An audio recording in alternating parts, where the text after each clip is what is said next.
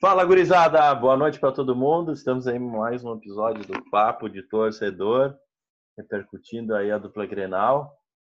Estamos aí hoje com um convidado especial, um coloradão, parceiraço nosso. Uh, vou apresentar ele primeiro, depois eu digo quem está conosco aí da nossa mesa. Boa noite, Caco, Ricardo Pacheco, de Osório. Tudo bem? Como é que está? Beleza, beleza, galera. Tudo certo. Vamos aí para debater, mentir um pouquinho sobre as histórias da bola do nosso Inter e do Coimão. Certo, certo. Valeu, Caco. Caco é um coloradaço aí, amigo nosso. A gente está hoje aí com o Maico lá de Passo Fundo. Boa noite, Maico. Tudo certo? Boa noite, pessoal. Tudo certo? E vamos lá, né? Começando Copa do Brasil, as Copas aí que tanto gostamos. Feito. Estamos aí com retornando hoje nosso menino, menino Chuí, como é que tá, Chuí? Tudo bem? Andou um tempo afastado aí, tava com uns compromissos de trabalho, de faculdade, diz ele, né? Fala pessoal, tudo tranquilo? Trazendo um pouquinho da alma castilhana para esse podcast e dar um puxãozinho de orelha no pessoal. Até o final do, da temporada do podcast, a gente consegue não fazer o programa temporal, né? Fala, Felipe. Boa noite. Tudo certo? Como é que tá? Boa noite, galera. Boa noite, pessoal. O Chuí tem aquele aquele jeitinho de falar do repórter da beira do campo, sabe? Pode ver ele, um jeitinho engraçado, assim, meio que sotaque. É legal, né, Chui? Parece que aqueles caras ficam guarda-chuva na beira do campo esperando o jogador sair ali, ó. Não, só, só eu tenho sotaque, né, cara? Só eu tenho sotaque. então, Caco, conta pra nós aí um pouco da tua, uh, vamos dizer, da tua jornada com o Colorado, que eu posso dizer. Posso chamar até de carreira com o Inter, né? O Caco é um cara daqueles que tudo que tu perguntar do internacional ele vai te saber na ponta da língua. é o cara famoso, é o cara famoso da P8 do Internacional. Se tu olhar no Globo Esporte, procura uma foto do P8, o Caco vai estar tá lá, né? Tá, tá sempre nas fotos. Já saiu em programa de televisão. Conta para nós e faz um resumo para nós, Caco. Olha, meu brother, a, a, identificação com o Inter, assim, eu até eu estava agora numa reunião, né? E, e, e relatei isso. O meu pai é fundador do Beira Rio e sócio paraninfo, sócio remido patrimonial, isso que é lá dentro, né? desde 1965. E a gente sempre brinca na, na, família, os quatro irmãos e a mãe, que o pai não deixou herança, mas a única herança que ele deixou foi muito grande, que foi os títulos do Inter, né? Que ele, que, que, que ele deixou para a gente. E isso, a identificação é muito grande, né, o, o e a história que o Inter começou desde muito cedo, com 4, 5 anos aí, com, com meus pais, com meus irmãos, meus irmãos mais velhos, né? E, e é apaixonante. Quem tu falou a história do Portão 8? O Portão 8 é uma coisa muito curiosa, né? Que a gente chega a, a gente tem uma turma que vai no Portão 8 direto, nos jogos do Beira-Rio, e a gente, quem chega primeiro guarda lugar para os outros, né? Tem aquele negócio do fazer o check-in, quem chega primeiro fica no lugar dos outros. E a gente fica direto na mureta do P8, né, que a gente chama ali. E eu, como não, eu sou meio desprovido, eu não tomo álcool, né? Enquanto a gambazada fica nos bares lá na rua, o sem vergonha aqui vai lá e entra e reserva lugar para 4, 5, 6, 7. E quando eu vejo que tem gente querendo pegar os lugares, o Caco quase leva uma costa. Tá guardando lugar para os bêbados, tá lá. Sempre assim, sempre assim. Mas é isso aí, viagens, que nem tu falou, né? No ano passado, tive um programa na, na contra o Flamengo, aliás, lá no Maracanã, a Focus Esportes escolheu quatro pessoas identificadas com os principais clubes do Brasil, né? E olha o orgulho, porra, fui escolhido pelo para a nação do Inter, o Caco Pacheco de Osório. Então eu fiz todo um documentário desde a hora que eu acordei, a hora que eu cheguei no Maracanã, a hora que eu retornei. Entendeu? De, ah, toma banho, o que, tu acordou, o que, tu comeu, a tua atenção, tu entrevista as pessoas, entendeu? O teu amor pelo Inter. E, foi um negócio super gratificante. Tu imagina se tu, a Fox Sport, a potência que é, tu apareceu uma reportagem de quase 10 minutos sobre a tua vida, tua identificação, o teu amor pelo clube. Né? E isso daí, claro, como bom colorado, como bom louco que o cara é, de cada três entrevistas, três reportagens, o cara fazia duas, o cara chorava de louco. Né? E, cara, identificação muito grande. O ano passado também fui na, pior dia da minha vida em frio, lá na, em Montevidéu, Porto Nacional, fui também na, na, na Arena da Baixada. E volta e meia tem essas reportagens em Globo, no Globo Esporte, no GE e coisas dessa identificação muito grande que a gente tem com o clube. Né? Show de bola, cara, show de bola. O Caco é uma figura emblemática do Internacional, não só aqui em Osório, mas acho que no, estado todo representa muito bem a torcida do Colorado. Prazer e um prazer nosso de todo mundo estar contigo aí. Então vamos falar de futebol, vamos falar então, vamos repercutir aí os últimos confrontos, foi no Campeonato Brasileiro. O Grêmio com um jogo pirata aí, passou só na, na plataforma pirata, para nós que não compramos, né, claro. Quem conseguiu adquirir o pacote lá do Atlético olhou, mas nós olhamos no site pirata aqui. E o Internacional também. Contra o Flamengo, um jogão, né? Diga-se de passagem, então vamos respeitar o líder, vamos falar primeiro do Internacional. O Internacional, para mim, na minha visão, uh, vou representar hoje os colorados que não puderam estar presentes. Eu acho que o Internacional fez um baita jogo, um baita jogo. Jogou muita bola. Um dos melhores jogos do Inter que eu vi até o momento. Não foi só, só o único, porque o Inter vem fazendo boas partidas. Mas eu gostei, primeiramente, da escalação do Colorado. Ele saiu bem escalado, eu acho, né? que é uma coisa que o Colorado tem reclamado bastante, né? Depois o Caco pode me afirmar se estou certo ou não. Começou pela escalação. Claro que lá depois uh, ele botou o cara que tem estrela para mim, né? Que é o Musto. Botou o Musto, o Colorado cedeu um empate, né? Não passou por ele, mas ele, ele infelizmente tem essa, essa estrela. Mas o Colorado enfrentou hoje o melhor elenco do Brasil. O elenco não só milionário, mas melhor em peças, em reposição Bom, se a gente botar o um a um aqui do Colorado do Flamengo, a gente vai ter uma diferença muito grande. Mas o Colorado no coletivo, ele, ele vem muito bem e vamos dar um, um crédito para o nosso técnico Tchatcho D. O cara, até pouco tempo, era incerteza, vai, não vai, e, mas eu acho que é um trabalho dele, né, Caco? É, eu não sei se vocês repararam ontem, uh, o Bem Amigos foi a entrevista do, do, do, do Cudê, né? O programa Bem tomou conta lá. E o pessoal do Bem Amigos, que isso, isso opera lá também, né? Meu? Gente super influências no, no, no nosso cenário de futebol, ficaram de boca aberta com ele. Né? E eu vou te confessar, tem certas coisas que eu não entendi. Eu entendo mais do que ele grita pela televisão. o cara é completamente maluco, né, cara? porque a entrevista própria dele. Né? E a identificação dele com o clube está muito grande. Tu sabes, né, Cristiano? Eu até vou falar, eu tenho um amigo muito, muito próximo dentro do Inter, né? Que é um amigo nosso de infância, o, Rodrigo Caetano. Né? Claro que o Rodrigo é um cara muito reservado, onde ele não, ele não fala nada das coisas profissionais do Internacional com a gente. Dificilmente, só quando se encontra em, em alguma vez assim. Né? E, e, e, ele, de fato, relatou que a identificação, o cara é completamente alucinado pelo trabalho entendeu? E tem que dar os méritos para eles. E que tu falou, né? Pô, pega 11 contra 11, não pega 11 contra 11, pega 22 contra 22, Inter e Flamengo, 15, 16 vai dar Flamengo. Então é sinal que o coletivo está funcionando. Né? Ah, o Flamengo estava desfalcado, não tinha o, o Derrascaeta, não estava o Diego. Não... Inter, infelizmente, também, mesmo o Galhardo tendo subido bastante sem o Guerreiro, estava sem Guerreiro. Estava sem Cuesta, estava sem Saravia, Entendeu? Agora perdemos mais o Bosquilha. A Urucubaca bateu, né?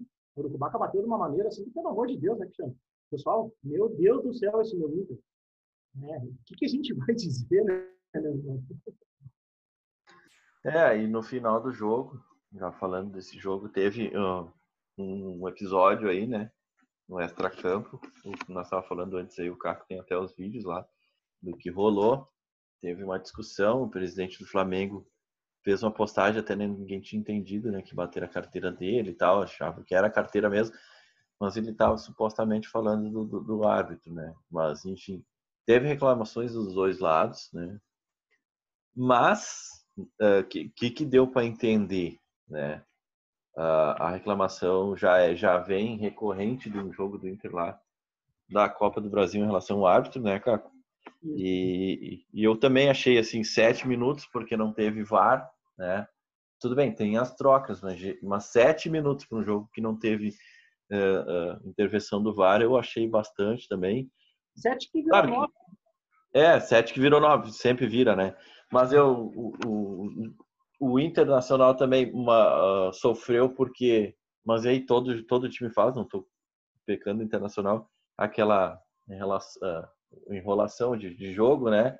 Mas isso é do futebol, todo time faz, aconteceu com é, o jogo Grêmio passado. Jogou como time pequeno, né? Aquele segundo tempo. É, não, eu não, eu não vejo assim. Eu não vejo assim. Eu vejo que o Internacional jogou com as ferramentas que tinha. É, não é, é jogar como time pequeno, não sei. Eu, eu, acho que vamos a um termo bem chulo que o Inter, em certo modo, se acabelou. Mas por que Isso. se acabelou? Entendeu? Eu concordo com ele, concordo mesmo. Por que se acabelou? Tinha necessidade de. Eu tenho uma implicância com aquele cara. Ele jogou uma partida bem, que foi a primeira partida da Libertadores, que dessa vez não estava no Beira Rio, aquele monstro. Cara, eu, como centro médio dos veteranos, aqui uns horas jogo melhor daquele cara, sem bom preparo, pelo amor né? É, não sei o que, que acontece ali. O Inter se acabelou também pelo seguinte, né? O Flamengo precisava buscar o resultado. E o Inter correu Sim. muito com ele. Muito. Faltou perna também. E automaticamente o time recua. É normal, é normal. E aquele tic-tac do jogo do Flamengo, aquele Everton Ribeiro comendo a bola, e automaticamente, quando o treinador deles tirou o Gerson, que estava aberto, e botou é. pro meio, ele nos redentou ali. É. Trocou bem dizer com o Vitinho, né? Sim. Ele tinha, ele tinha feito essa escalação com o Vitinho antes, né? Trocado os dois, porque tinha dois jogos atrás dado certo. Mas com o Inter não, não tinha dado certo, porque o Gerson não estava jogando nada. Por incrível que pareça, o Guri que está substituindo, o Sarabia, o Heitor, estava isolando ele. É. E aquele nego Gerson come a bola. Come a bola. Porra. Quando quer jogar, joga muito bola. Nossa, Mas eu, eu escutei de muitos Colorado conversando durante a semana né, pós-jogo ali, que foi um dos melhores jogos do Inter que o pessoal viu até sim, agora. Sim, sim. Foi, foi. Contra foi. o Flamengo. E, e eu, meu modo de ver é que foi um baita resultado, porque o Inter jogou partida contra adversários teoricamente mais fracos, com, com, um time melhor, onde estava mais completo, e jogou muito abaixo da média. Enquanto o Flamengo, uh, embora o segundo tempo tenha dado um desnível, ele conseguiu fazer um baita resultado Olha. Mas até aí, os 90, fez, até os, fez até frente, os 90, fez frente. Até os, é, até os 94, 5, 95 segundo tempo, o Inter tava ganhando de 2 x 1 do Flamengo. É, mas, mas jogou até a metade do, do segundo tempo. A primeira Sim. vez do segundo tempo quem teve foi o Inter. Sim. Né? E depois mais uma bola atrás. É. Claro que também, também tiveram, né? No, no rebote, lógico. Mas então não foi tão ruim assim o segundo tempo. É que o primeiro foi acima do normal. E o, e o gol do e o gol do Pedro ali também, eu acho que foi uma falha de marcação. Deixaram o cara, deixaram muito espaço, deixaram o cara levar demais, um cara que não dá para, não só ele, tem outros caras ali com qualidade boa que aquela passa tinha como marcar ele, tinha gente perto ali e deixaram não, o cara levar até. Cara, mas eu não vejo como falha de marcação. Eu vejo eu como também não, aquele gol do dele... Flamengo e busca pelo espaço vazio. Não, aquele gol do Pedro foi essa classe. Né? Não, aquele, e vocês estavam faz comparando, aquele gol que ele fez. Vocês estavam comparando o nível da equipe do Inter perante o Flamengo. Isso é trabalho, né, cara? É no primeiro podcast, no primeiro podcast vocês foram contra, é, principalmente os que já estavam, né? Foram contra os colorados, contra o trabalho do Cudê. Eu disse, cara, isso é trabalho a longo prazo. Ele tá fazendo o melhor que pode com o elenco que ele tem. Com as ferramentas que tem. Vai vir, vai vir. E também referente às lesões. O time do Cudê ele joga em alta intensidade. É, o Inter é limitado, então ele precisa estar tá pressionando na frente, tanto que o resultado que ele busca normalmente é no primeiro tempo. A lesão vai vir. É três campeonatos, é alta intensidade, é longa temporada, tem que substituir o banco, às vezes não corresponde tanto, vai ter oscilação, mas o trabalho do cara é fenomenal. Mas é, tem os prós e tem os contras, né? Mas as, as lesões do, do grupo do Inter, principalmente as últimas três, né? O Saravia, o Guerreiro e agora o Bosquilha são de ligamento, né? Não são uh, musculares. Tipo, é de, de, choque, de batida, enfim, é, também é um pouco de azar, né? Claro, exatamente Sim. isso que eu estava eu tava até vendo a, a respeito da pessoal. internet, rede social é brincadeira, né? Todo mundo é médico, todo mundo é político, todo mundo é, é jogador, é, é, é treinador de futebol, todo mundo tem de tudo, né? Ah, o que está acontecendo com a operação física? O que está acontecendo com a fisiologia? O que está acontecendo com a medicina? E aí teve um cara que realmente, aquele ali, eu acho que é médico. O cara pegou e tem nos dedos é, do Bar Colorado, né? Que é um grupo que tem de Face no Instagram. Né? Uma, umas páginas que a gente segue. Cara, se for uma lesão muscular, é totalmente diferente do que uma lesão de contato. Eu tenho três cirurgias do joelho. eu tenho meus dois ligamentos cruzados anteriores, dois joelhos estourados e mais uma de menisco. Então, eu sei mais ou menos. E outra coisa, das três cirurgias que eu tenho, duas foi sozinho. E uma foi um contato de dividida de bola no ar, assim que eu subi para cabecear e me desequilibrei. Entendeu? É totalmente diferente de uma, de, de uma lesão muscular. E daí tu pode dizer, ó, oh, o cara tá com o adutor arrebentado, o que que é o posterior do cara? O que é o panturrilha do cara? O sólido, sei lá o que, entendeu? É totalmente diferente. Tu pode, de repente, culpar alguém da medicina do clube. Né? A, a, minha opinião, a minha percepção é essa quanto a isso. Né? É verdade. E o Grêmio, mais uma vez, o Renato teimou e mais uma vez ele teve sorte, né? Mais uma vez o cara tem que é, sem, é, é esse tipo de situação que vem mantendo ele no Grêmio, né? Há tem estrela, tempo, né? Tem estrela, não dá para tirar do cara. Ele é teimoso, ele é bom. O cara, as entrevistas dele são às vezes até insuportáveis para nós que somos gremistas. Mas tem estrela, né? O que, que, que aconteceu é. de novo? Ele escalou um time que ninguém entendeu. Eu acho que não sei, nem ele Mas entendeu foi. o time que escalou. Ele mexeu mal de novo e lá no final, tá, vem cá, meu filho, Ferreirinho, vem cá. E o cara foi lá e resolveu o jogo. Eu olhei o jogo, o Grêmio não jogou tão mal em relação à escalação que ele botou em campo. Não jogou. Né? Porque o Grêmio sofreu o gol, continua atacando do jeito que dava, com a ferramenta que tinha. Conseguiu o empate e depois conseguiu a virada. O Atlético acho que não jogou tão bem também, até por, por isso que o Grêmio conseguiu a virada. Não foi um bom jogo do Atlético. E mais uma vez o Renato teve sorte.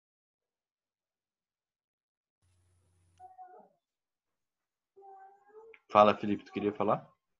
Tá virando rotina, né, né, Cristiano? A gente uh, falar mal das escalações no Renato, mas é, é uma repetição, uma repetição e uma repetição, cara, da escalação das substituições dele, entendeu? É sempre as mesmas substituições, as mesmas tentativas de, de, de, dar uma tentada que o cara jogue numa posição que não é dele e não tem dado certo essas, essas, essas como é que se diz, uh, que o Renato tem feito, não é as renateadas que a gente brinca, né, cara? Os testes do Renato que não, sabe, ele tá fazendo uma coisa assim, que nem aquele jogo, ele escalou bem o primeiro, o jogo da Libertadores, aquele, ele escalou bem o primeiro tempo com as peças que ele tinha, né? Nós tinha gente suspensa, tinha gente machucada, mas o Mateuzinho tava com Covid. No segundo tempo ele mexeu, mexeu mal, o time ficou todo desorganizado. Aí Qual é a formação que terminou, Chui? O jogo? O Chui, o Chui vai lembrar. Na Libertadores? Ah, é, tu tinha botado. 4, é, aquele da Libertadores. é, tu, que horror, cara. Olha. Aí depois fomos. Teve o jogo do brasileiro, né? Aí a gente cria uma expectativa, a gente já sabe que vai ser a mesma coisa. Entende? A gente já sabe, toda, toda a nação tricolor já tá todo mundo cansado. E aí, por milagre, ele tem sorte que lá no Libertadores, lá, o Diego Souza acabou empatando o jogo aí ali conseguiu a virada contra o Atlético e a gente fica naquela, o que, que vai ser o show de horrores do próximo jogo, entende? Agora eu tá tá falando para vocês, o que, que o Renato vai tentar, o que, que o Renato vai tentar, né, na tenteadinha ali, botar o Diego Souza no meio campo, vocês me escutem, me cobrem depois nos, nos próximos programas. É, vai botar tu... o cara novo que chegou ali, como é que é o nome dele? Churim. Churim. Vai botar lá no ataque lá, ou se não, se não inventar de botar o cara numa ponta direita lá no lugar do Alisson lá. Não, que ele fez com, com, o direito adéreo. Mas, cara, eu tô esperando de tudo do Renato. De tudo, de tudo. Cara, lembrando uma coisa de assim, astrônomo, ó, lembrando que toda estrela tem vida útil, né? Por mais brilhante que seja. Pode seguir, Felipe. Alô. Não, e aí ele, vai dar ele vai tentar botar o Diego Souza ali no meio. Duvido que não. Pelo menos um jogo ou outro ele vai tentar fazer esse teste aí. Eu não sei, assim, olha, gurizada, uh, vocês têm uma visão diferente de mim aí, eu não sei o que está acontecendo com o Renato, sinceramente, não, não consigo entender, porque eu não olho o time do, do Grêmio como se não tivesse peças para mexer, eu acho que está muito desorganizada a coisa, sabe? Não é o estilo do, do jogo, do, do Grêmio jogar. Eu vi aquele dia quando desorganizou o time que ele fez substituições ali, o pessoal começou só a jogar bola no PP, jogar bola no PP. O PP tentou dar, ainda estou falando do jogo da Libertadores. O PP tentou dar uns toques de, de calcanhar e os caras tocavam a bola pro PP e não corriam para receber, sabe? Eu tava indignado. Mas três vezes o PP tentou adiantar e os caras tocaram a bola para ele e pararam, como se quisesse que ele resolvesse de braço meio time. Não é assim, cara. Mas aí é treinador, né? É, não, aí que tá, aí que, é isso que eu tô falando. Esse é um trabalho extra-campo, entendeu? É, é, é, pegar, tirar trechos dos jogos, ver onde está tá, tá ocorrendo o erro e trabalhar em cima disso aí. Eu, eu não vejo esse trabalho no Grêmio, sinceramente. Não vejo. Outra coisa assim, que me chateia bastante, eu comecei, como o jogo tava tão sem graça, tão sem graça, eu comecei a contar os escanteios que o Grêmio não cruzava a bola na área. Cruzaram uma. Aí nós temos o Diego, o Diego Tanque lá na área, lá, que pula 3 metros. Não chega uma bola pro cara dividir lá com os caras lá. Aí, tá, detalhe. Aí vocês vão me cobrar assim, não, mas Felipe, é uma jogada ensaiada, puxa não sei o quê, não sei o que lá. O cara entende. Todos os escanteios matava ali, ó, dava aquele toquezinho, aí já vinha a defesa para cima e a bola era recuada lá no meio do campo, e aí já dispersava todo mundo matava a jogada. Tem que jogar. No, quando eu jogava no nesses juniores, campeonato, o treinador sempre dizia assim para nós, ó, bola parada tem que jogar lá na fogueira, o centroavante vai dividir com o goleiro lá. E se sobrar, alguém vai meter o pé e vai correr essa bola para dentro da área. Para, Felipe, Pô, vamos cara, modernizar, vamos modernizar. Futebol é outro, futebol é outro. É outro, é outro, mas o nosso é outro futebol, exato. Eu concordo contigo. É outro futebol, mas não tá dando certo no nosso time. E se não tá dando certo, tem que jogar na fogueira a bola, entendeu? Tem que jogar na fogueira a bola. Tem um escanteio, uma bola pra, parada, tem que jogar lá. E tem, não adianta. No bate rebote, no bate rebate, a bola vai entrar dentro do, do, do gol lá. Ganha a partida quem faz gol, não adianta jogar bonitinho e. Entende? Não é à toa que o Internacional tá em primeiro do, do Campeonato Brasileiro. Fez frente ao Flamengo entendeu? O Flamengo deu bola na trave, tudo lá, mas os caras não querem saber, entendeu? O Thiago Galhardo ali, ó, que estrela desse guri aí, ó. Entendeu? Eu não vejo ele um cara acima da média, mas é um cara pegou a bola, dá dois toques, o segundo toque ele tá batendo a gol. E não é à toa que tá fazendo esse horror de gol que ele tá fazendo aí. Então é o que a gente precisa. Aí fica encebando na frente da área, toca para lá, toca para cá, ninguém cruza para dentro da área. Aí nós temos o Diego Souza ali, tá dizendo, ah, o cara parado, pô, o cara, olha a idade do cara, quer que o cara corra lá do meio campo para pegar a bola e vá lá na área. O cara tem que receber aquela bola dentro da área. E a bola não chega, cara. Não chega. Quando chega nele, ele faz gol. E aí, como eu vinha falando para vocês, a questão toda é do jeito que o Renato tem escalando, não tem trabalhado ali com o jogador, o que o está acontecendo de errado no clube. E aí, o que, que eu vejo assim de muitos torcedor que na hora da raiva a gente não pensa, né? Uh, a gente começa a pensar que o que jogador X ou Y, Z são ruins, não, não estão bem, e começa a queimar os jogadores, entendeu? Mas muitas vezes a gente não percebe que o cara tá fora de posição, a escalação não tá boa, que tem gente que não tá guardando posição, e são erros que tem que corrigir após a partida. Não adianta empatou um a um, ganhou de 2 a 1 um, e não enxergar que tem coisa errada, que não aquele esquema não está dando certo, ou que o tal cara não está jogando bem na, naquela posição. Uh, todo mundo aqui jogou futebol e sabe. Não adianta botar um cara que, que não ataca no gol, um cara que é zagueiro no gol, ou botar um cara que é zagueiro, botar no meio campo, não vai rolar. Não é a posição do cara. Então é, esse, é nesse sentido que eu, que eu me referi ao Renato. Não sei, claro que vocês podem não concordar comigo, mas é a forma que eu vejo, enquanto torcedor, enquanto gremista, quando eu vejo jogos, quando eu tenho. Porque ninguém desaprende a jogar, tem gente boa naquele grupo ali, cara, e tem gente que não tá rendendo. Entende? A filosofia do Renato é a filosofia da várzea. Pega a camiseta, vai pro jogo, faz Exato. o que sabe fazer. Por que, que ele escala mal? Porque se ele botar todo mundo que sabe jogar no começo do jogo, quem ele vai substituir depois? Então ele já escala mal para depois no segundo tempo trocar e dizer que foi ele que fez a, a, o esquema tático que mudou o jogo, cara. Deixa eu dar uma deixa eu dar uma nessa conversa de vocês. Vocês não acham assim, ó? Assim como eu me lembro que o Abelão tinha o Michel como bruxinho, né? O, o, o, Renato tem muitos bruxinhos dentro do Grêmio, entendeu? Porra, o, o Grêmio, queira ou não, virou uma filial do Cruzeiro. Concordo Vamos contigo. falar assim, virou uma filial do Cruzeiro. Qual o jogador que veio do Cruzeiro para cá diz assim, ó, esse veio para ser pica, para ser o cara, para ser O Alisson. Entendeu? E, e não, e não, não foi, e é o que está sendo, por incrível que pareça. Está rendendo muito mais do que o outro. O, o Negão Orejuela, aquele é bom lateral também. né? Convenhamos, ele é bom, ele é bom lateral. Uma coisa que eu sou fã do Renato, ele é muito bom gestor, ele tem o na mão. Ele, todas, todas as entrevistas, o meu grupo, o meu grupo. É que nem tu falou, isso é usado na várzea. Isso é usado na várzea. Entendeu? Então- Sabe coisa assim, tu saiu então, do Ricardo- com sangue nos olhos, porque eu vou jogar pelo treinador, já é usar da várzea. Agora, tu imagina que eu vou usar, jogar pelo treinador que é o maior ídolo do clube que eu jogo. Conta muito, cara. O cara é o puta do gestor quanto a isso. Só que os peixinhos tá estragando também, né?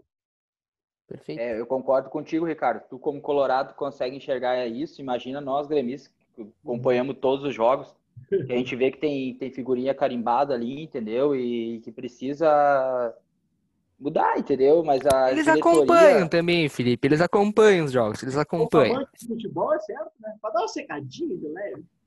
Eu vejo, ah, tem uma visão um pouco diferente dos, dos guri ali, do Felipe e do, do Chuí, que é o seguinte, o Grêmio faz muito tempo que não tem a espinha dorsal do Grêmio jogando junto, que é Kahneman, Kahneman, Cuesta, Cuesta não, Kahneman, o! Veromel, Maicon e Jean-Pierre, PP agora, né? A gente não tem mais o Everton, então essa espinha dorsal o Grêmio não tem há muito tempo jogando junto. E isso, queira ou não, faz diferença, é qualidade no time. Eh, ora por lesão ou suspensão, enfim, esse- essa espinha dorsal do Grêmio não vem jogando junto. E quando joga junto, ah, a gente nota a diferença. Claro que aí entra um pouco da mania do, do treinador, enfim, tem os seus preferidos, e isso todo treinador tem, não, não se enganem, até mesmo os europeus têm, e Ok. aí é cada um com, com o que tem, mas o Renato tem estrela, e eu vejo da seguinte forma, ó, o Grêmio não tem encaixe nesse momento de time, porque também não repete time, não tem uma repetição de escalação, enfim, Aí vão entrar teorias porque não treina, enfim, mas eu acho que quatro anos, o Renato indo para quatro anos, não, não vai ficar quatro anos num clube sem treinar o time. Maico. Se minha namorada me amar como o Maico ama o Renato, eu caso com ela. Nossa senhora. Como ele ama o Cristiano Tassiano. Vocês já notaram uma coisa também? As melhores Ei. partidas do Grêmio, quem decide era o individualismo do Everton, e agora. Com certeza. É o do PP. do PP Vinha mascarando muito, vinha mascarando muito. É na essência de cada jogador. É na essência de cada jogador. Onde está o coletivo daquele tic-tac que a gente tinha que correr atrás? Cadê? No toque de bola, é o- a gente brinca cavalo paraguaio, é o que pega aquela solinha que bota em cima, o Michael, né? E, e ainda tenta distribuir uma bola, fazer o jogo andar. Aqueles 30, 40, 45 minutos, eles sabem fazer isso. E o resto do coletivo? Olha que caiu de produção, Mateuzinho. Foi, foi aonde eu falei pra vocês aqui, ó, do, do só enfiada de bola pro PP e o pessoal não acompanhando a corrida para receber, só esperando que ele vá cortar e chutar gol, mas não pode ser assim. Eu, eu concordo com o Maico ali, mas a impressão que dá pra gente, torcedor, é que o Renato tem feito a escalação tirando na roleta. Não, não, na verdade, não treina. vai jogar é... Não treina. Não treina, porque o time que é o time que joga, que é tático coletivo, ele tem que jogar com qualquer cara que esteja no elenco. Sim, treina. com certeza. A peça que tá no banco, ela tem que entrar e fazer a engrenagem Tu e pode, tu pode ter falta de qualidade, tu pode jogador errar na cara do gol, tu pode jogador errar passe, mas o time tem que jogar. E e agora, na Copa do Brasil, o que que vocês acham que vai acontecer com a Juventude? É, Eu, eu É. acho que como Juventude, Atlético Goianiense, mesmo estando na primeira divisão, não são parando para nada. Tipo, a obrigação de Grêmio e Inter é ser campeão e isso jogar o chão. O resto é fiasco. Juventude não é parâmetro. Entendeu? tu acha, Caco? Eu falei com os guris. Acho que não, cara. Eu, eu acho assim, o Grêmio atropela o Juventude nos dois jogos. Não quero que aconteça isso, pelo amor de Deus.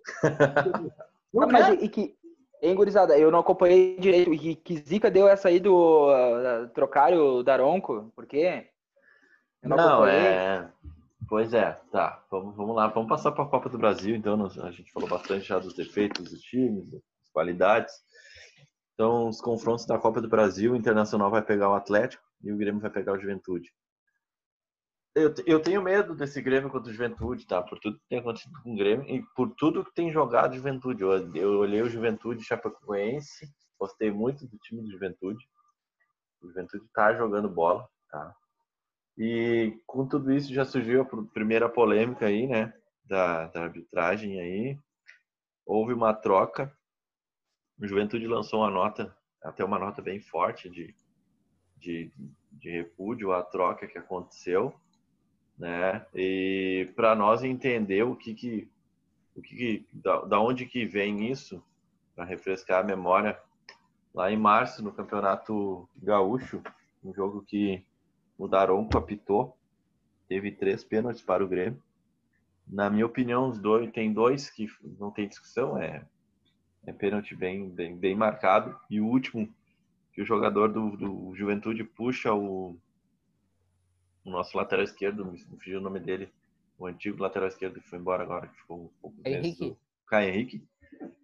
De, só que é um lance de no replay, tu olha duas vezes na TV, tu não marca nada na hora do lance corrido do marca, então eu acho que um pouco isenta ele também. E no final do jogo teve uma uma entrevista do, do goleiro de Juventude, eu vou botar aqui para vocês o áudio, para nós relembrar essa polêmica e da onde que vem essa reclamação.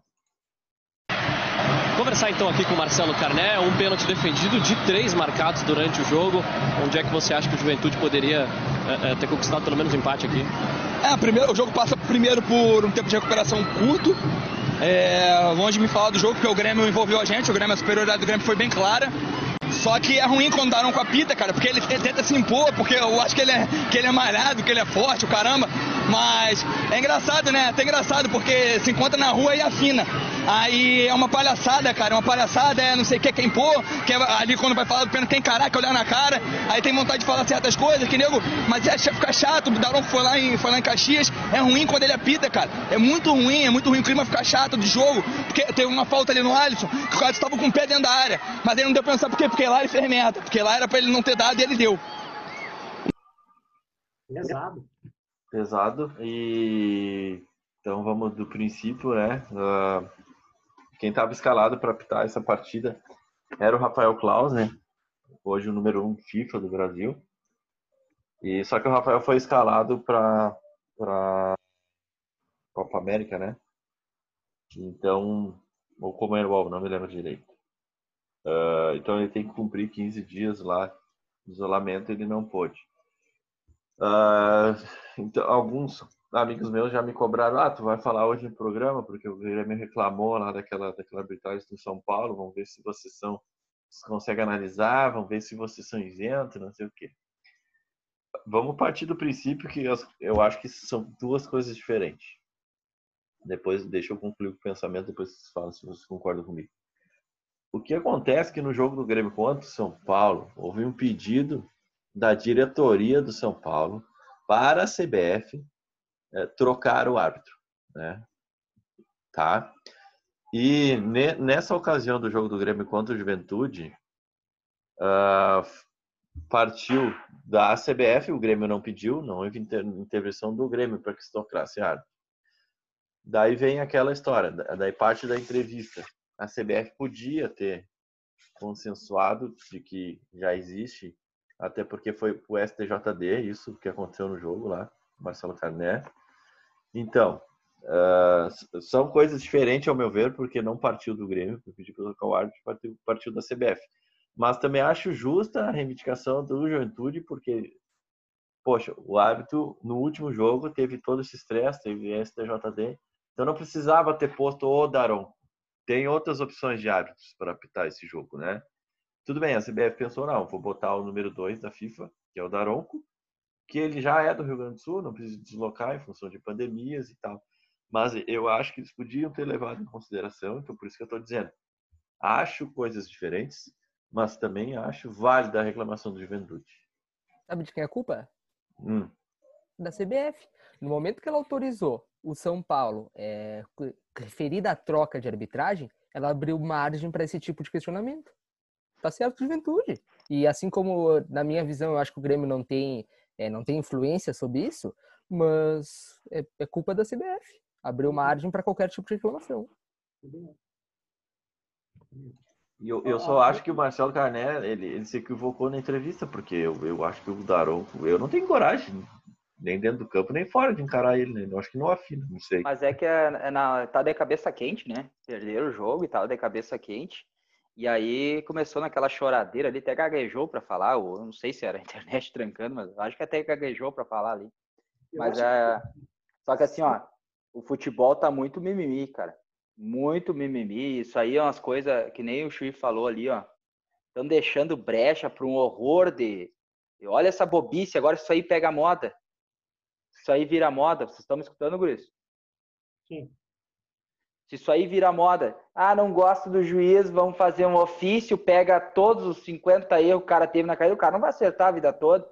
Vão querer trocar. Não é porque é contra o Grêmio, entendeu? Podia ser o Internacional, podia, podia ser o seu próprio Grêmio pedindo para trocar entendeu?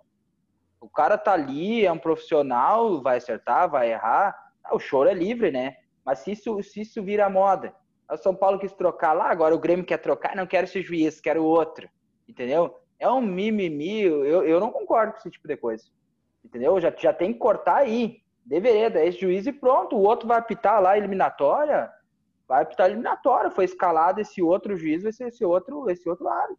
É que deu muito entendeu? azar também o seguinte, né? Uma semana antes, dez dias atrás, Grêmio em São Paulo, aconteceu isso lá.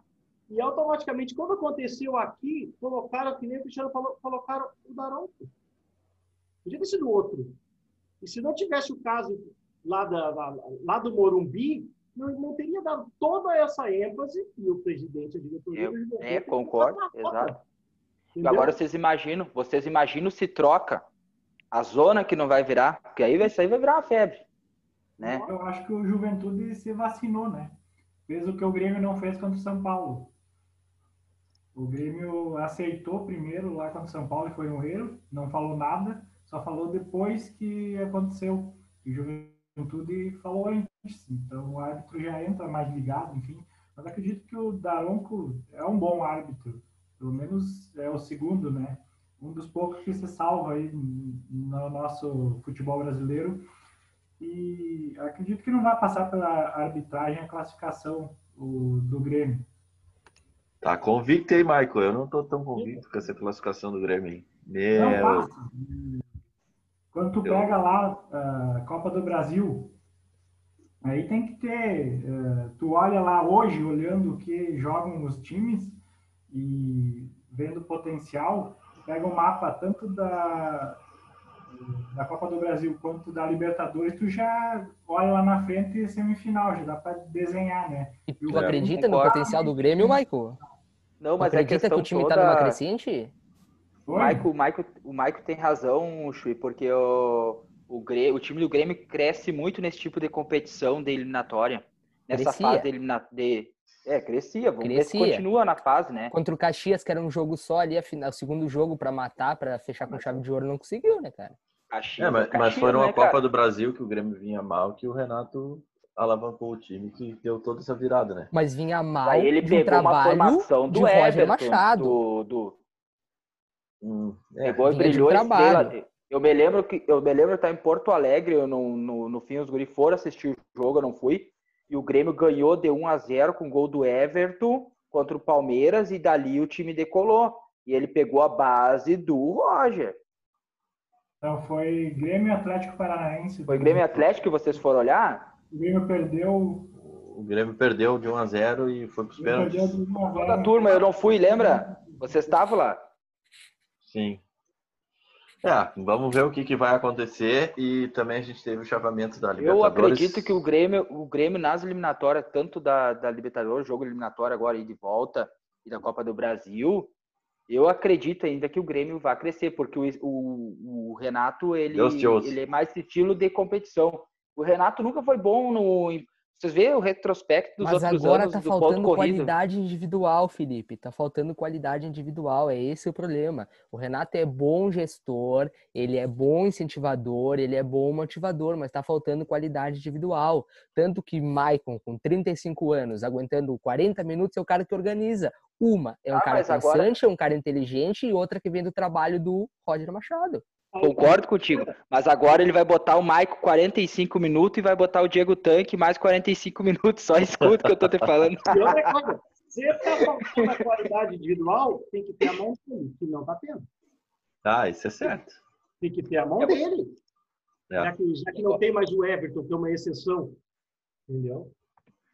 É verdade. e outra coisa, e o Everton virou jogador e, e virou badalado porque tinha um esquema e, esse- e a partir desse esquema surgiu a individualidade dele. Se não, não tinha Libertadores, não tinha, eh, não tinha eh, eh, Copa América para ele, não tinha Europa, ia ser um jogador comum de Brasileirão. Ou ele, tu acha que ele é muito mais jogador que aquele Rony do Palmeiras? Não é, cara, não é. Né? Ele, ele é mais jogador. É, mas, mas sobressaiu perante um esquema. Mas tá- o cara tá jogando, né, Chui?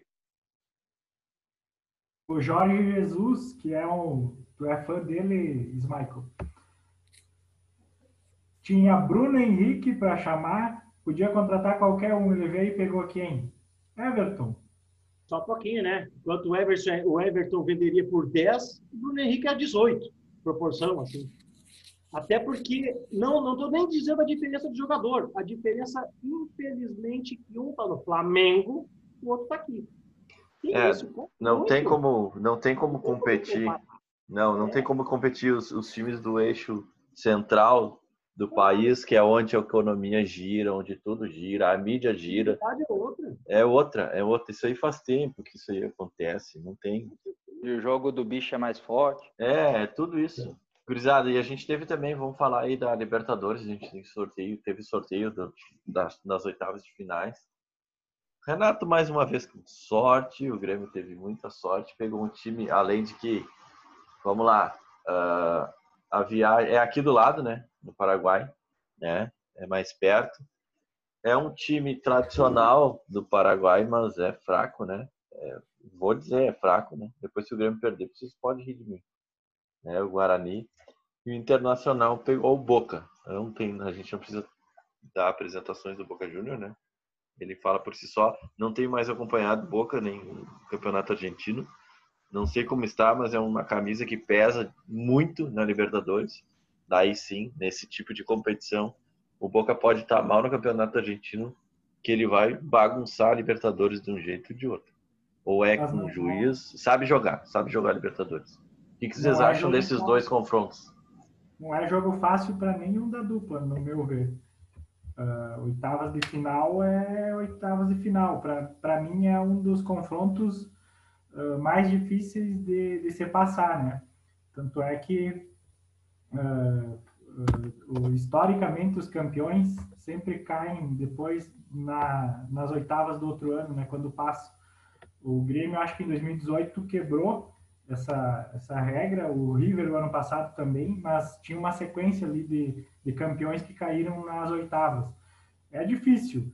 E o Inter, eh, claro, pegou o Boca Juniors, poderoso, enfim, mas tem o estádio mais místico aí da, em se falando de, de, de estádios, né? Nada se compara à bomboneira cheia lá, mas ah, vai estar vazia, né?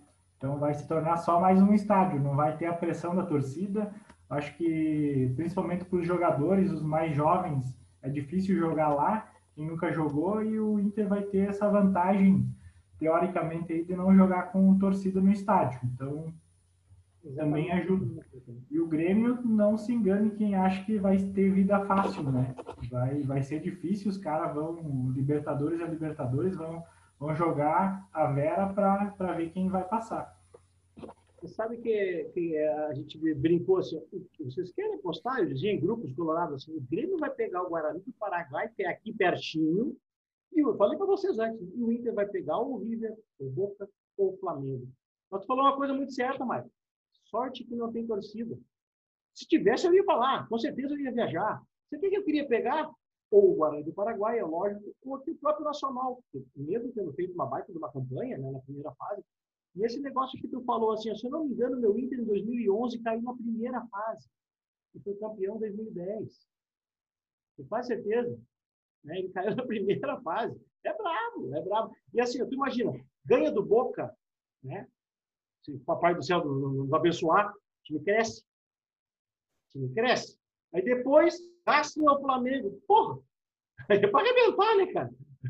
Não é chorar, mas vocês são muito ligados. Não, Não vou dizer uma coisa.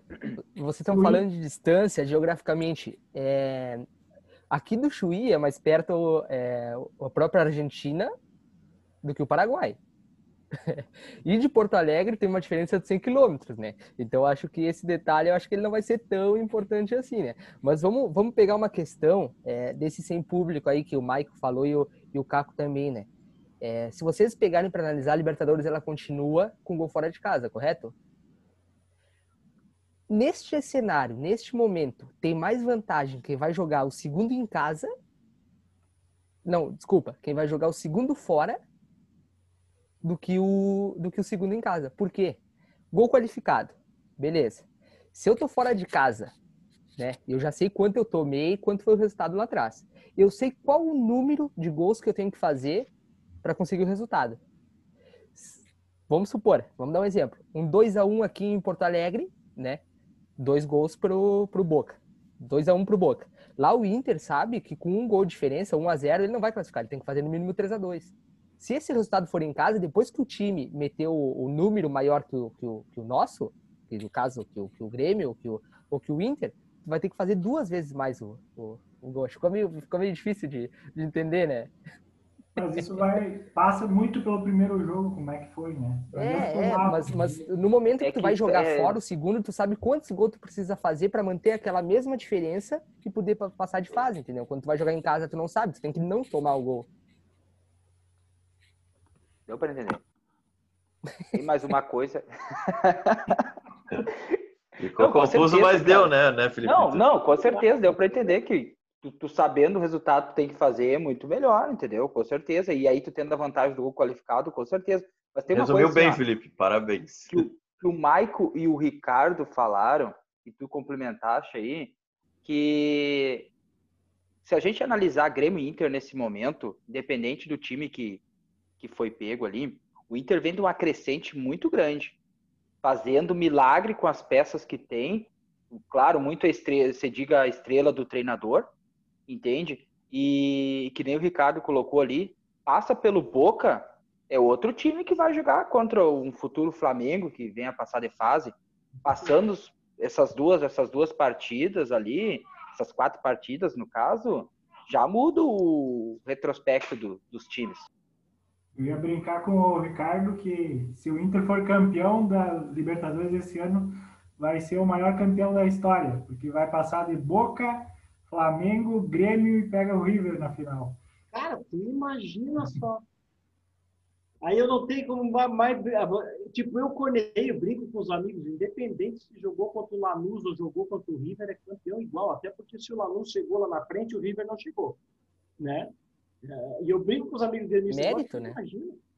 Imagina só. É. Vocês não falam em River em 2008 e não sei o que, cair, que não caiu na primeira fase. Preferi que tivesse caído, que não, não tinha ido naquela, naquele jogo ver o, o fiasco. Que, que... Tá louco, cara? Nós tava lá olhando o jogo e, e, e o pior, né? Deu aquele pênalti, os caras viraram, fizeram o resultado. Tá, vamos embora agora caiu a maior chuva de Porto Alegre aquele dia, para nós chegar até o carro no estacionamento. Eu, eu molhei até as ideias. Eu molhei até as minhas cuecas para chegar no carro. Aquele, aquele jogo dói muito, né? O 5 a 0 que tomou ano passado eh, é do jogo. O Grêmio foi lá, jogou, enfim. Aquele do Bressan. Flamengo, mas o 2 a 1 que foi a virada lá nos últimos 10 minutos dói muito, né? Era o o ano do Grêmio pegava o Boca na final aí. Enfim, uh, aquele jogo ainda dói muito na alma dos gremistas. Pior, pior. Sabe que eu estava nesse dia do jogo do Grêmio, no show do Roger Waters no Beira Rio, né? E aí, imagina, deu 50 mil pessoas na arena, 50 mil pessoas no Beira Rio, com uma noite totalmente atípica. Cara, o Beira-Rio parecia... E acabou mais ou menos o show na hora que acabou o jogo do Grêmio. Parecia que era jogo do Inter. A galera vibrando, enlouquecida, enlouquecida, enlouquecida, porque o Grêmio caiu fora. Imagina, a rivalidade nossa é foda. Né? A rivalidade nossa não existe nada igual. Não, não existe. Uh, ô Caco, conta para nós um pouco agora, assim, é, sobre uh, o Internacional vai ter eleições agora, né? E tu fez parte de uma reunião há pouco, poucos, um pouco antes aí de a gente estar tá gravando aqui, com a chapa que é oposição, né, da situação. Conta para nós o que está acontecendo, quais são as propostas dos candidatos, o que, tu, o que, tu tá achando disso, dessa, desse novo dessa nova presidência aí que está tentando surgir? Na realidade, agora são, tem quatro chapas né, dessa nova eleição. E o Inter tem aquela coisa, da, eles chamam o primeiro turno e o segundo turno vai para pátio. O pátio, quem decide é o torcedor. O primeiro turno, os dois primeiros, né, se der a causa de barreira, aquelas coisas, quem decide o conselho. Né? E eu fui procurado pelo Lenico, que é uma pessoa espetacular lá, lá no Inter, lá do relacionamento social, trabalha faz muitos anos lá para ajudar aqui no Osório, no, no, no, nosso litoral, a chapa do José Aquino. José Aquino, aí é o José Aquino, primeiro, o primeiro vice o Eduardo Hausen, segundo Luciana Gomes, terceiro uh, o Baldo Flores e o Léo Centeno. Essa é a chapa, é a chapa 3, né? E o José Aquino é uma pessoa espetacular, é uma pessoa assim que ela que, pô, o cara é presidente do Tribunal de Justiça, uma pessoa corretíssima, assim, desembargador, foi presidente do Conselho do Inter, é uma pessoa que hoje ele é oposição, assim como já foi situação. E tudo que é clube de futebol tem aquelas, entre aspas, facções, né? É, é, impressionante. E uma coisa que o Romildo fez no Grêmio logo, que foi meio que aclamado, né? indicado pelo dos maiores do Grêmio, que foi o velho Koff, né? que Deus o tenha, pois assim, ó, aqui não existe facção A, B ou C do que nós vamos ter que unificar. E é justamente o que esse cara quer fazer. Claro que está batendo numa oposição muito firme, lógico que está, entendeu? O Inter tem um, um grupo do MIG, o, o, MIG faz 20 anos que mandam lá. E quem é o fundador principal? Fernando Carvalho. Quem é o peça de ferro? Pífero. Está entendendo? Então, é uma coisa que tem que acabar. Fernando Carvalho, muito obrigado. Foi campeão do mundo. Valeu. Tchau. Deu. Para de incomodar. E é assim que tem que ser. E o, e o, e o, e o doutor Aquino está com isso em mente, entendeu? Desde de projetos do catamarã, que vai ser, entendeu? A, a, fazer aquela interligação de Guaíba com o nosso o novo CP. Ele, ele fez várias estimativas, assim, principalmente valorização do futebol com a base, com a base, que é uma coisa que, por o clube estar tá muito pelado, né? O Inter hoje em dia não tem uma grana que o Grêmio, por exemplo, que o meu concorrente tem, entendeu? A valorização da base e aquelas contratações pontuais. Então, o, o, o doutor Aquino, ele, ele, deixou bem claro o que ele gostaria de fazer. Inclusive, inclusive, uma das coisas que está acontecendo no Inter hoje, né, tem três chapas, quatro chapas. Uma estão usando por politicagem de um determinado partido político que é muito militante quando eles botam a bandeira vermelha na rua. Quem é esse cara? O cara que até pouco tempo era diretor de futebol e está querendo voltar. Você está sabendo o rolo todo, todo, que deu lá dentro do Rio, né? Sim, sim. A politicagem toda que deu. E foi, foi impressionante isso, entendeu? A gente soube tanto nessa reunião quanto por terceiros do que aconteceu. Então, a militância política, política mesmo, de partido, não pode jamais se misturar. Todo mundo sabe a identificação que o Romildo tem com o Grêmio, a identificação do partido político dele. Mas alguma vez algum gremista cogitou e dizer o Romildo é de tal partido está fazendo politicagem lá dentro? Não, né? Não. E eu nunca vi isso. Então, isso nunca está acontecendo isso. Então tem que acabar com isso. Entendeu? O doutor Aquino, ele quer o quê? A ética profissionalizar. Entendeu? Hoje, o diretor do executivo, o Rodrigo Caetano, as quatro chapas querem ele. Entendeu? Por quê? Senão o cara é bom. Não é porque meu amigo se suspeita falar, mas tem que profissionalizar mesmo. Tem que virar um clube empresa mesmo. Entendeu? tem que pegar e fazer o, o certo para dar certo.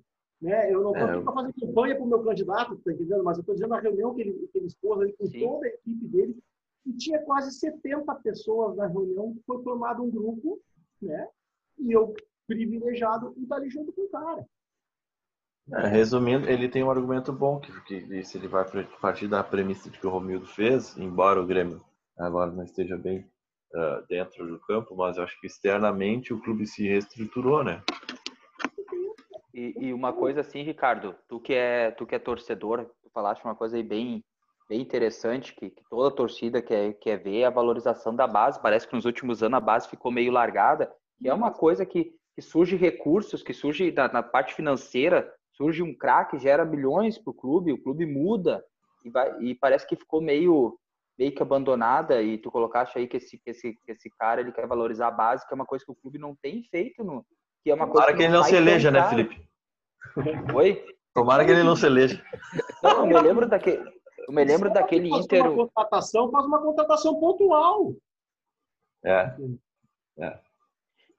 Não, enfim, é, é- é até bom o Ricardo ter participado conosco hoje, que isso é uma informação que a gente, a gente é um pouco leigo sobre isso, até o pessoal da bancada que não tem esse acesso que o Ricardo tem. E é bom a gente estar passando para quem nos escuta aí, né?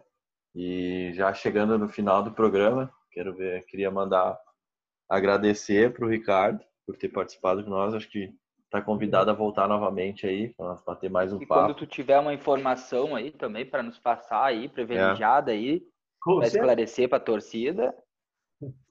Tamo Você vê, Uma junto. coisa que eu queria deixar, uma coisa que eu queria, Tamo já que eu junto. estava falando antes da reunião que eu tive, que eu tive lá. Ah, o, o nosso candidato a presidente, tá? o doutor Aquino, ele sempre foi muito, ele foi vinculado a um determinado grupo lá dentro, que é o ministro do Fernando Carvalho. Hoje, ele é tão oposição quanto o Barcelos que está sendo oposição. Entendeu? E isso Sim. tem que ser oposi- oposição só até o dia 25 de novembro, 26 de novembro, exemplo. Depois foi para pátio, quem se elegeu, 1 de janeiro, quem está lá, não chega de oposição. Vamos unificar essa peçanhaca. Entendeu? E uma das coisas que eu vou ser bem sincero, que ele mais frisou na reunião, ele e os outros quatro, cinco que estavam ali, do grupo de gestão, chega de perder Grenal. Juro por É. Deus, eu tô Não, não vai ter, não vai ter. Chega de perder Grenal. Aí eu ainda peguei e comentei depois, porra, imagina a corneta que eu tô numa cidade que o presidente do Grêmio é da minha cidade, foi meu chefe, inclusive, trabalhei aqui na Secretaria de Esportes com o Romildo, né? Chega de perder Grenal. Não teve um que não falou isso. Tô dando moral pra vocês, porra. Tá doendo, hein? Tá doendo, hein? Não perde mais. Cara, Esse quer mandar. Quer, quer deixar um abraço pra alguém aí? Tem um avisado que escuta, de repente tu vai mandar pros teus colegas aí. Galera, só só agradecer a vocês aí pelo convite, tá? Cristiano, um amigão que eu tenho aqui de Osório, né? O Diego, infelizmente não pôde estar com a gente aqui, é outro brother, estudamos juntos aqui, educação física. Não cheguei a me formar, né? Que nem esses dois monstros aí. E conheci esses três parceiros aí junto aí. Beijo no coração de vocês, tá? Tamo junto, que vocês precisarem, só dá um grito. Valeu, valeu. Pessoal, vocês têm alguma, um abraço, alguma coisa? A gente tá chegando no final. Só agradecer. O Smichael levantou a mão ali. Não, ele tava abanando pra nós. O Smash já tá dando tchau, ele tá com sono, eu acho. Tá, gurizada, mais uma vez. Obrigado. Terminando o nosso tempo aí de gravação. Estamos chegando no final. Um abraço e até a próxima. Falou? Um abração pra todo mundo. Um abração, tchau, Um tchau. abraço. Pessoal que nos, ass- nos escuta do exterior aí, ó. Um abraço, tchau, tchau. Pior, Beijão uma no coração. no exterior. Uhul! Estamos crescendo! Feito. Feito! Valeu.